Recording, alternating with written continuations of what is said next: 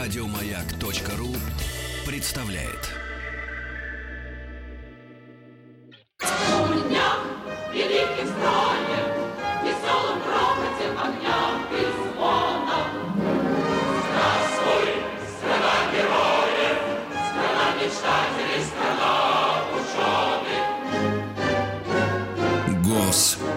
Госстрой.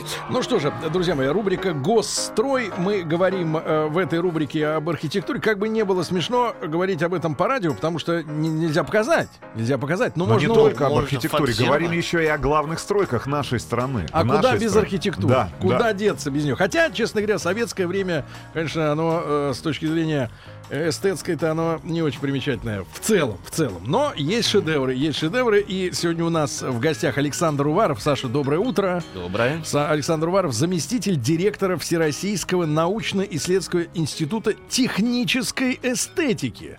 Да ладно. Отдельную программу, отдельную программу мы посвятим я хочу, самой пос- этой я теме. хочу работать в этом институте. Значит, но нет, Откуда нет, институт? нет, вам нельзя Первый работать, таджик, у вас нет Вы вкуса. представляете, который будет работать Да. в, таком, Нет. в таком э, заведении. Короче, если освободилось место приборщика, уборщика, тогда Рустама туда. Значит, Саш, э, мы сегодня поговорим с вами о зарубежных архитекторах в Советском Союзе, да? Абсолютно Поговорим. точно. Но перед этим, действительно, пару слов обескураженному э, Рустаму Ивановичу. Э, чем занимается Институт технической эстетики? Да, и кто такие, наверное, технические эстеты? Эстеты. Но, э, Потому что Сергей себя считает эстетом. конечно, эстет. Он Но родился в, другой, Санкт-Петербурге. но Он в родился другой в эстетике Ленинграде. немножко. У меня своя эстетика. Сегодня Он это. Санкт-Петербург, наша северная столица. И он постоянно упрекает меня а, в том, что я вот родился в пустыне, ничего кроме песка не видел. И не имею возможности разбираться в Да, архитектуре. а я вырос среди э, пилястр. э, Ты сказал, что Поребриков. ты сказал, что ты родился в районе Шапки около Питера. Я не знаю. То есть там очень много лепнины и хорошая архитектура. Да, да, Саш, так что чем занимается институт? А, Институт абсолютно замечательный и действительно о нем должен знать э, любой. Да. Потому что техническая эстетика это наш э, отечественный аналог слова дизайн. То есть, э, Промдизайн. Промышленный дизайн. Ну, Это о чем Путин недавно, ну, несколько лет назад говорил, что нам нужно поднимать именно вот... о э, нас. О нас. Это о вас. Все о нас. Так вас под это дело и создали? Или вы давно Нет, нас э, создали в 61 году э, как раз э, программой по развитию промышленности в Советском Союзе. А что, это Косыгинская, да, история? Э, Получается. Это был создан указом Совета Министров. Это очень мало какие НИИ были созданы таким образом. И, собственно говоря, с 61 года наш институт занимается исследованиями и э, проектированием. Это Саш, а самое- тогда, тогда, тогда не могу не задать вопрос, э, он тоже, наверное, должен волновать и наших слушателей. Э, Почему вот, в принципе, ну, дизайн, грубо говоря, военной техники, да, советский, он всегда на высоте. Да, был. А э, дизайн, вот именно, я, я беру товаров. советское время, да, потребительских каких-то, ну, то, что видно населению, да, всегда, несмотря на существование вашего института, всегда это вызывало вопросы. Э, ну, дизайн э, для меня, наверное, это э, целеполагание, да, то есть Это если как взять слагаемые, да, Так. количество денег у населения, Так. потребности, возможности, ну, и То есть народ не хочет остальных. платить за Да дизайн. нет, Вы на самом деле в Советском не Союзе было, не не было потребительского рынка как такового, да, Ну не да. было острой конкуренции. Была Я нужда. так- И было их- Нет, нет, острой конкуренции Купить между бы. производителями, потому что основной заказчик, основной производитель это государство. Но в принципе, по большому счету, если посмотреть на те современные формы, допустим, тех же самых потребительских товаров, очень многие производители сегодня используют эстетику, как раз которая была рождена Нет, сегодня мы живем в 70-е, другой, в другой 80-е. крайности. Сегодня есть форма, но нет содержания у товара в целом, да? Нет, у нас было все не так плохо, и очень многие вещи действительно были хорошими. Иной вопрос, что их э, не так просто было достать. Наш рижский филиал делал прекрасные приемники, пылесосы, автомобили. Спидоллы. Да, спидолы заме- замечательные. Э, Я даже не знаю тех областей, с которыми мы бы не были связаны, в том числе, кстати, и с э, военной отраслью. Такое... А с какой целью тогда вас создали, если для советского человека действительно э, вопрос, э, ну, э, повсем- перманентного дефицита, он снимал вопрос дизайна, правильно? Нужна вещь функциональная. Зачем еще надо, чтобы она выглядела круто? Ну, у меня есть э, личное отношение к массовой продукции. Мне кажется, она была неплоха. Она была доступна, она была дешева. а, э, все элементы были абсолютно заменяемая, ее было легко обслуживать, ремонтировать, чистить, мыть, то есть она могла служить годами для экономики в целом это было классное решение. Иное дело в том, что у каждого были одни и те же вещи, это, конечно, в определенной мере было проблемой. Да, универсальность, опять же. Ну, это Нас мы... к чему-то Ну, готовили, это к матрице. Не, ну давайте так, мы с Икеей вернули эти старые Да, порядки. да, Тоже у да. всех одинаковые. Вернули, правда, не мы, а шведы. Гобелены. Да, да, понятно. Ну Э, и, Саш, кстати говоря, и си- если говорить о том же автомобильном дизайне промышленном, мы очень много с тобой на, этот, на Да. эту тему Ну, рассуждаем. да, в все, наших все, выпусках. что не пошло в серию, все очень Нет, интересно. да ну перестань. Но если взять автомобили советские, массовые, конца 80-х, начала 90-х годов, то глобального а, разрыва с точки зрения дизайна интерьера, дизайна экстерьера не было. Было, было техническое некое отставание, но с точки зрения дизайна, вспомни, тот же 21-й а, «Москвич» 2141 или Да. тот же «Вольво» 940 э- этих же а, годов выпуска. Ну, Ну, в принципе, очень... Да, рухли одинаковые, Да нет, согласен. но, а, решения дизайнерские, они были в духе времени. Мы Да, об этом с тобой тоже очень Хорошо. много. Тот Саша. же Рафик, Да, микроавтобус. Саш, тогда, смотрите, э, вы были созданы специальным постановлением Совета Министров в советское время, 61 год. Значит, ситуация вся изменилась коренным образом. Сейчас вы чем занимаетесь? Тогда вот в рыночной, так сказать, условии, А, ситуации. Ну, сейчас мы сильно уменьшились. а, и- Сдали в аренду помещение? Нет, у нас э, было 15 филиалов. э, К сожалению, сейчас э, остался только головной институт, но как и В раньше... союзных мы- республиках, да? Союзных республик. А какие союзные республики? Слушайте, и в Таджикистане кто-то занимался, получается, технической дизайном пустыни. Одна из тех немногих республик, где нашего филиала не было. Да, так что Рустам, у вас нет, у вас нет шансов. Да. Так вот, а, а чем сейчас занимаетесь? Понятно, что ужались, там условия другие, но тем не менее. А, ну, во-первых, э, дизайн это наука. Как бы не как бы странно это не звучало. Дело в том, что мы не можем сделать очень многие вещи, не подведя под это научную базу. Надо исследовать э, эргономику, в первую очередь, надо исследовать то, как мы вещами будем пользоваться, насколько они безопасны, и весь этот цикл как раз это и есть э, работа в НИИТ. Ну, чтобы понимать, ну вот последние ваши заказы, там работа, сотрудничество с кем-то, да, кто понимает, что это дело не просто так набросать там, да, на коленке, а, а есть что-нибудь отечественное, что вот проходит через ваш институт сегодня? Сегодня мы встаем на ноги. Дело в том, что последние 10 лет были не самыми хорошими в жизни института. Мы занимались в основном работой научной, но, сейчас мы налаживаем контакты с а, нашей оборонной промышленностью. Чтобы пистолет в руке лежал, хорошо. Да, чтобы надежно. Вот, с медициной. А, Всегда были очень тесные контакты с а, авиацией и космической отраслью. То есть, в принципе, все, что осталось живо в нашей стране, а, мы везде участвуем. Ну, понятно, что какие-то отрасли просто они у них не было потребности в дизайне, да, потому что были не те объемы и не те мощности. Но сейчас я надеюсь, что все станет лучше. Мгм. Ну хорошо, то на разгоне институт. Да, так э, тогда, э, Саш, все-таки поговорим э, о, о привлечении да, иностранцев э, к нашему э, Специалистов иностранных. Да, к нашему архитектурному, да, к нашей архитектуре, к архитектурному дизайну.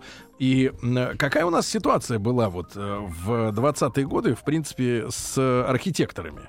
Потому что э, я так понимаю, что все э, хорошо зарабатывавшие сбежали, правильно, э, за границу? Потому что ловить было уже нечего. Но это не совсем так. А, 20-е годы это, наверное, э, такой новый этап в привлечении иностранных специалистов, потому что Я про наших, наши сбежали. же, Про да? наших. Наши сбежали, иностранцы-то пришли. Мгм. Хотя наши сбежали тоже не все. На момент 2020 года в Москве было около 10 тысяч архитекторов, Да ладно. а в Ленинграде сегодня? 9. Ну, сегодня для сравнения. А, такой статистики сейчас нет. Раньше была, сейчас нет. а, потому 10 что тысяч архитекторов, практикующих.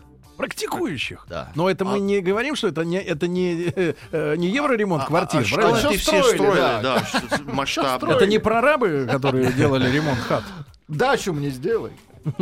Обши, обши- вагонкой кухню дом. обшейте. Сейчас Нет, мы это можем они- узнать только у прямых свидетелей, если они остались. Ну что они делали, эти 10 тысяч? Э, ну, на самом деле, в России велось и по всему Советскому Союзу достаточно обширное строительство. Мы строили Ну новый мир. при- новый да, мир, да, конечно, нужны были идеи, нужны были люди. Я просто, Саша, я понимаю, что э, там, грубо говоря, до революции, да, ну, в том же Питере дел, э, там, э, по факту действовал закон, что ни одно здание не должно повторять фасад другого.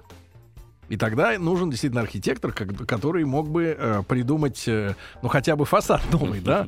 Вот. А, а советское время, это наоборот, в памяти сразу всплывают э, хрущоба пятиэтажная, которая одинаковая и снаружи, и изнутри. И, в принципе, там достаточно, в принципе, одного архитектора, чтобы застроить всю страну спальными районами. Или девятиэтажки. один чертеж и все. И, все. И, и вдруг вы открываете глаза, что в 2020 году 10 тысяч архитекторов.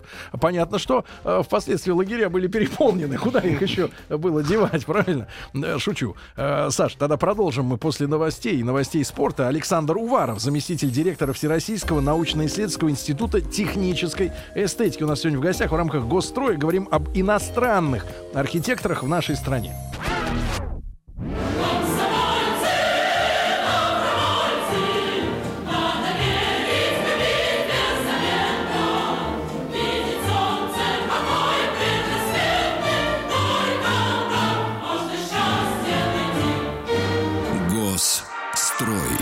Итак, друзья мои, в рубрике «Госстрой» большие стройки, архитектура, да, проекты интересные. И сегодня разговор о зарубежных архитекторах, которые работали в Советском Союзе. Э, Александр Уваров у нас сегодня в гостях, замдиректора Всероссийского научно-исследовательского института технической эстетики. Саша, еще раз доброе утро. Доброе. Саш, так вот, э, нужда. Э, Почему нужно было при 10 тысячах здоровых, отко... ну, изголодавшихся за годы гражданской войны, но По все равно работе. достаточно тренированных архитекторов было у нас в России.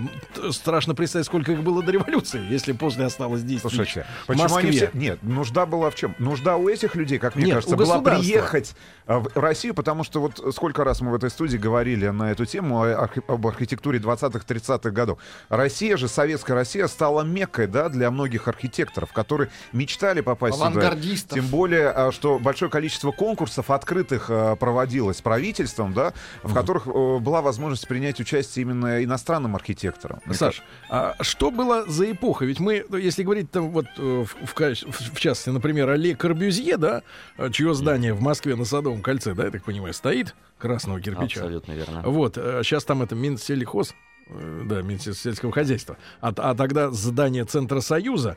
А, вот в чем, почему, вот можете мне объяснить, почему э, в, в Советском Союзе, да, было принято решение встраивать такого рода здания, да, категорически отличающиеся по стилистике от всего остального, вот во все остальное. А почему нельзя было просто начать строительство новых участков? Ну вот, а, вот, а исторический центр его оставить в покое и не превращать в Москву то, Да что потому что в центре бараки были, Сергей. Ну, какие бараки на бараки, кольце? Бараки, они Вместо до- чего, кстати, стоит э, вот здание Центра Союза? Что там было на этом месте? Э, Что было на этом месте, я не знаю, но то, что здание это начало перестройки центра, это очевидно.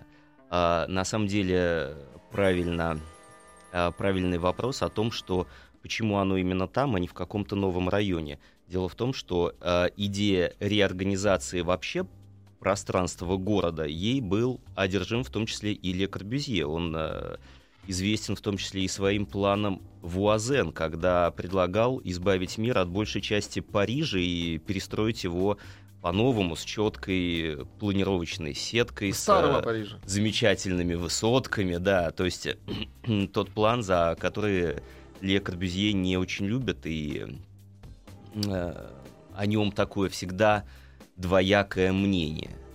Но это здание, которое появилось в Москве, с ним вообще связано очень много интересных историй.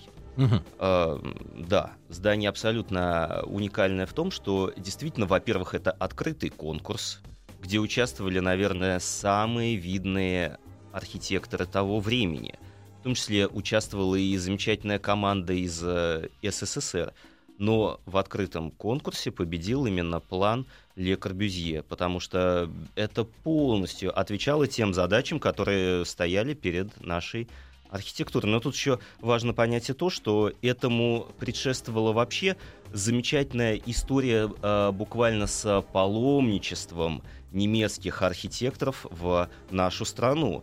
А, знаменитый э, директор Баухауза Ханнес Майер приехал в 28 году с э, командой немецких деятелей, которые еще в Германии были объединены в общество «Друзья России». То есть, а, Немецкое общество «Друзья России». да, я Меж- даже... межвоенное. даже- Довоенное. То есть, в принципе, Немцы, друзья России, общество. Это общество, фантастов. Ну, до Да, да. 41-го. Еще и американец туда еще какой-нибудь. Да. Саш, да. А, а какая у них была цель? а, у немцев. Да. А, ну, начнем с того, что а, для времени этого очень был, эм, был очень характерен такой космополитизм в архитектуре. Всем казалось, что скоро исчезнут границы, и мы сможем а, проектировать абсолютно новый комфортный мир, избавиться от того, что было. В принципе, в Германии работало очень много наших соотечественников, которые и на немецкую школу, в том числе, оказали очень большое влияние. Мгм. Так что здесь э, процесс был обоюдный, и команда Ханнеса Майера, она очень много работала над созданием новых советских городов. И то, что мы видим сейчас, и иногда воспринимаем это как э, что-то вроде пыльных пятиэтажек, Мгм. является уникальными объектами, созданными То в есть 20-е вопрос, То есть вопрос. Мы очень, часто, мудей. а, мы очень часто с Сергеем бываем в восточной части Федеративной Республики Германия. Да. То есть и вот эти пятиэтажки, которые закладки. мы видим в ГДР, ну, в бывшем ГДР, это а, не, а, пере- не проекты, которые перекочевали с территории Советского Союза, а те проекты, которые были рождены там. Ну, то есть первоисточник вот этих, э, условно говоря, пятиэтажек, вот этих панельных домов массово, массовой застройки. Ну, это это это немцы. месяц за войну. То есть это немцы. массовые панельные дома это уже более поздняя, конечно, история, но сама концепция, да, это некоторая реинкарнация как раз идей 20-х годов. И э, здесь с уверенностью можно сказать, что это наша общая с немцами архитектурная история. Э, очень многое из того, что есть у нас и э, из того, что есть у немцев, э, буквально практически сделано одними руками. Это период э, 20-е и 30-е годы. Ну, надо помнить, что мы оба, обе страны были изгоями в тот момент мировыми, да? Они как пораженцы в войне, а мы как э, перекрасившиеся в коммунистов. И нас э, объединяло вот это вот, ну, вместе с Турцией, кстати, ну, вот это вот э, страдальчество. И вот мы, соответственно, объединялись, да, в разных сферах, и в, и в военной, и вот теперь, получается, и в архитектурной тоже. Но Корбюзье, да, э, э, кто решал в нашей стране, что вот он именно построит э, вот это здание того Ну, же Центра а, Союза? Мне кажется, ну, по крайней мере, хочется в это верить, но оснований не верить у меня нет. То, что это действительно был э, открытый конкурс. Люди посоветовались и решили, что проект Ле Корбюзье действительно самый лучший. Но э, тут интересная история в том, что э, проект Ле Корбюзье э, как будто бы впитал э, идеи всех остальных конкурсантов. Было представлено более 40 Мгм. проектов, и когда Ле, Ле Корбюзье уже реализовал свой проект, каждый из участников мог в нем как будто бы узнать часть собственного проекта. И весняные Ну, ли говоря они. не таким поэтическим слогом, как у вас, Саша, стырил э, и у остальных подтырил идеи. А, а задача этого здания, почему вот они хотели его построить именно вот в этой, э, в новой манере? И как это в те годы воспринималось? Вот э, вообще общественностью? Ну, Такая, такая форма, да, новая? э, должна была восприниматься хорошо. Обязана была. То есть э, наша верхушка, в том числе и такая элита художественная, э, пыталась избавиться от наследия прошлого. В задании к проекту было четко указано, что нам нужны ровные плоскости стен, нам нужно минимизировать декор. Ле, э, Корбюзье его вовсе не, не использовал а, и применить новаторские решения для улучшения а, условий работающих там людей. А в чем новаторство было? Вот мы, например, заходим э, в дом дореволюционной эпохи, а там потолок 3,30. И вроде как и дышится-то легче, чем э, в, в типовом сегодняшнем жилище, да? А вот архитектор в 20-е годы заходил в дом до революционной эпохи и тут же уходил из него. Да? Да, так А сколько там потолки э, составляют сантиметров? Ну, А, примерно. Я точно не скажу. Не были? Потолки. Я, я был там, я просто не могу сказать э, точную высоту потолков. Я могу сказать, что здание сильно изменилось с тех пор. А, в некоторых помещениях потолки занижены, потому что были проведены новые коммуникации. Мгм. Оценить можно здание в его истинном виде только по холлам. Холлы остались практически в неизменном виде. Здание. э, И вот на- Центрсоюза. новаторство этой, собственно говоря, начинки, оно в чем было еще? Ну, а, там появились комфортные лифты, там появились пандусы для спуска, то есть весь холл пронизан абсолютно удивительной системой пандусов. То есть э, предполагалось, что потоки людей будут максимально комфортно там циркулировать. Причем здание должно было вмещать несколько тысяч человек. Несколько тысяч. А с Да. виду-то оно не очень такое. Нет, оно об- большое, оно действительно большое. Там есть, э, э, если посмотреть на план здания с э, фасада, то есть с э, проспекта Сахарова и с, с э, Мясницкой, оно кажется достаточно компактным, а на самом деле оно, Оно уходит внутрь, растянуто, да, между этими двумя улицами, имеет очень красивый план. То есть э, план это то, что мы не видим, но что является частью вот э, ценности этого здания. У Ле Корбюзье планы хоть на стенку вешай, они всегда очень были красивые. Мгм. А э, если говорить вот о, о внешней скупости, да, отделки зданий, да, а в чем тогда вот подобные архитекторы видели, ну, собственно говоря, внешнее отличие своих произведений одного от другого? Если минимум декора, что, количеством окон будет отличаться? Э, Этажностью? В чем тогда э, разнообразие? Э, Знаешь, мне, мне кажется, на такую архитектуру просто надо сесть и смотреть. Вот как бывает сад камней в Японии. Они ровненько все сделают, грабельками расчистят и смотрят. Вы тоже увлекаетесь дзеном? Нет.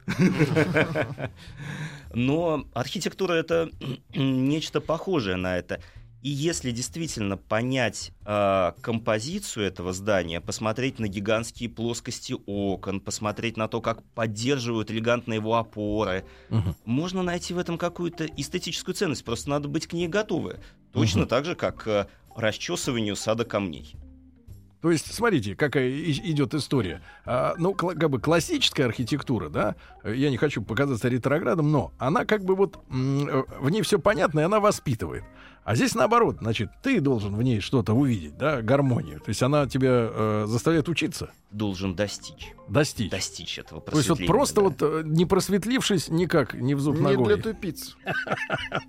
Для элиты, понятно. Ну, политическая Не для нас, подготовка должна была просветлить в определенной мере, чтобы начать эту архитектуру Ценить. нормально воспринимать, да. Ценить, понимаю. Да. А, э, Саш, а кроме Ле Корбюзье, ну, который на слуху, это все-таки фамилия, наверное, многим известно, кого мы можем еще назвать интересными э, участниками вот этих процессов а, 20-х? этого проекта. Ну, во-первых, как э, всегда, над проектом работал его брат Пьер Женере. То есть, а, ну, априори они э, делали очень многие проекты вместе, хотя вот как легенду мы знаем именно Ле Корбюзье. И э, работал наш э, архитектор Николай Колли, который, э, собственно говоря, и заканчивал это здание, потому что Ле Корбюзье уже э, покинул Россию на этапе его реализации. И здание, кстати, э, достаточно сильно изменилось, э, потому что в проекте Ле Корбюзье оно было, ну, мягко скажем, немного не таким. Конечно, Коли пытался э, его доделать. А в чем подвинули архитектора? Архитектора уважаемого? подвинули в отделке. Это самое важное, что отмечал сам Ле Корбюзье, потому что а, если вспомнить его остальные работы, э, или виллу Саво, или капеллу в Раншане, то есть там мы а, видим белые плоскости стен, на фоне которых, как на фоне такого холста, Мгм. разворачивается игра об- объемов, да, ритм окн, э, колонны, А наши его сразу в красное. Никакого А. ритма. армянский туф. Армянский. армянский туф, ну, потому что у нас этого вулканического материала, Да само дури. собой, не было. А, наоборот. Не, И решили им все И отделать. решили сделать, потому что а, у Луначарского была такая замечательная фраза, после которого э, Сейчас, все... друзья мои, к Луначарскому отдельно приступим. К разделке Луначарского.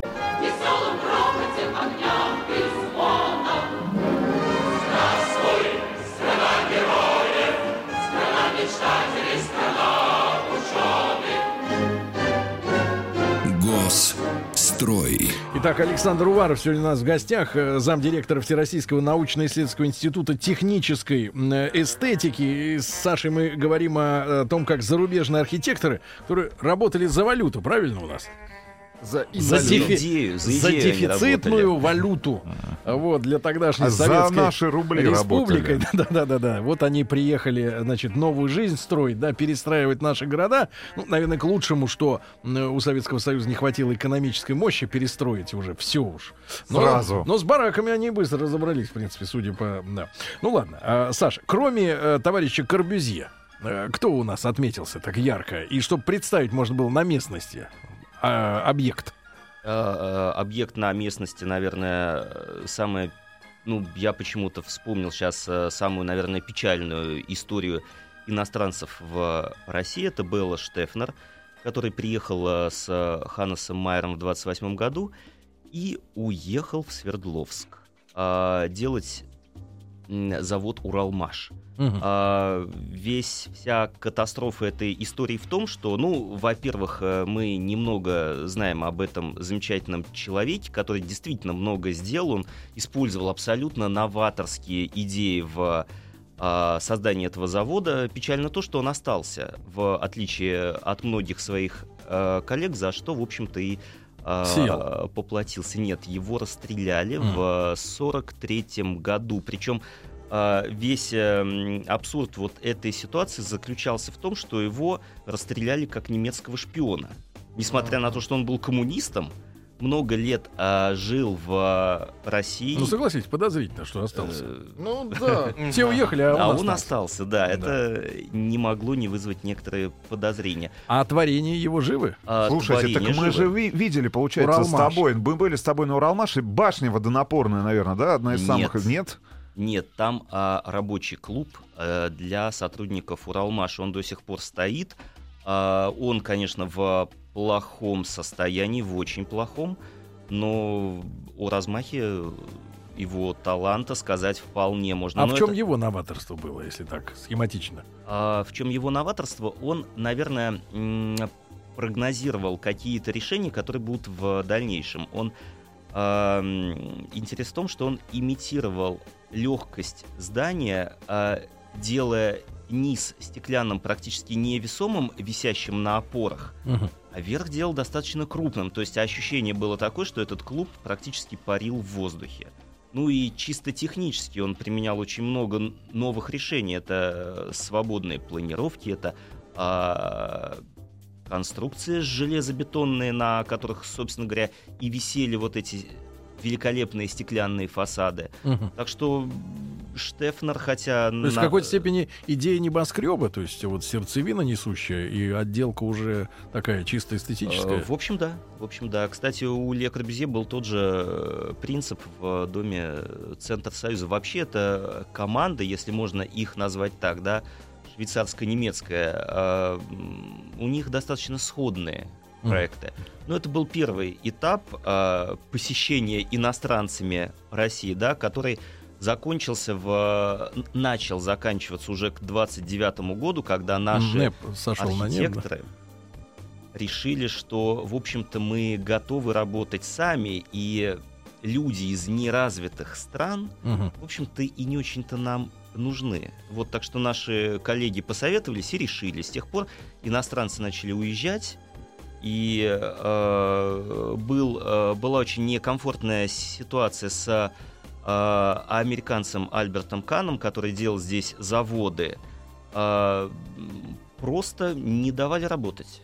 Не давали. Не давали. Не давали. А, Саша, а как вы понимаете, а почему мы в конце концов перестроились, да, с вот этого нового стиля, да, этого конструктивизма э, и вот этих смелых новых решений на то, что мы знаем как сталинский ампир, да, когда вот э, в 30-е, да, мы перешли на все-таки и на отделку стен, что закончилось э, с Хрущевым, да, когда в Москве даже можно видеть сталинки в некоторых районах, которые сталинки, но не хватает лепнины снаружи.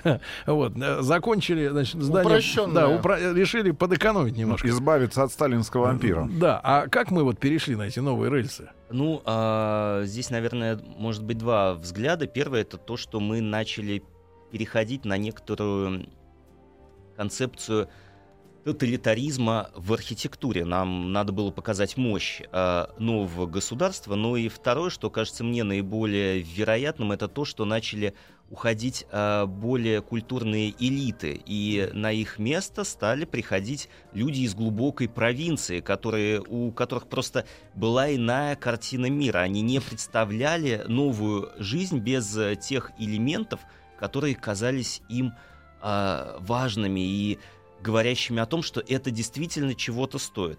Если элиты в 20-е годы, они смотрели в будущее, Мгм. то элиты, пришедшие им на смену, просто были не готовы к этому. То есть, если брать вот наши 90-е, то вот эти дутые кольца из золота, тут новая элита, но недостаточно Печаточки. образованная. Абсолютно, это те же самые процессы, да. То есть, в принципе, э, значит, э, быдло вытаскивает, обзаведясь деньгами, вытаскивает на поверхность все Ну, то, что ярко э, выражено, ну, дорого, типа, богато, типа, да. да. вот это красота. Но, опять же, это не говорит о том, что новый стиль а, потерял какую-то ценность. Он а, ценен сам по себе, и я его очень люблю, и это действительно м, разные просто стороны м, хорошей архитектуры. Саша, ну мы э, э, нашей программы желаем вам в наступающем году, э, чтобы ваш институт он как бы получил заказы нормальные, правильно?